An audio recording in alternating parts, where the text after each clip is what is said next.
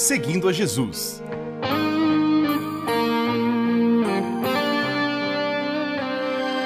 Na apresentação, Carly Friesen.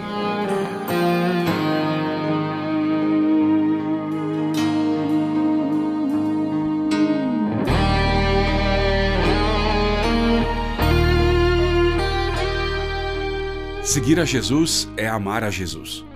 O nosso Salvador nos dá oportunidades para expressarmos nosso amor por Ele. Mesmo quando falhamos, Cristo oferece perdão e reconciliação para continuarmos a viver um relacionamento de amor com Ele. Amar é fazer o bem, amar é decisão, amar é conviver com respeito, amar é viver a verdade, amar é altruísmo.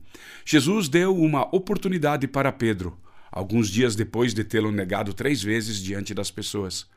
Jesus oferece seu amor aos perdidos. Ele deu sua vida em favor dos pecadores. Quem crer e seguir esse Jesus, que ressuscitou dos mortos, será salvo e irá experimentar no dia a dia esse amor. O amor de Jesus, ao enviar Jesus, quer nos dar vida de qualidade aqui na terra e vida eterna lá no céu. Vida de qualidade não é ausência de lutas, tentações e perseguições.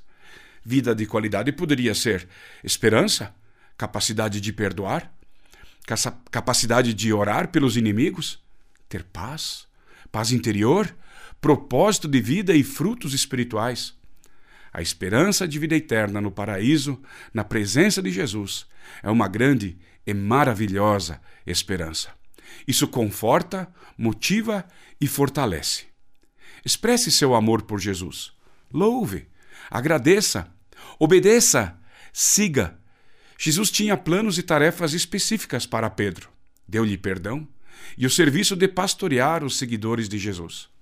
Jesus tem planos e tarefas para cada um que lhe segue. Encerro essa reflexão com alguns textos bíblicos. E perguntou pela terceira vez: Simão, Filho de João, você me ama? Então Pedro ficou triste por Jesus ter perguntado três vezes: Você me ama? E respondeu: O Senhor sabe tudo e sabe que eu o amo, Senhor.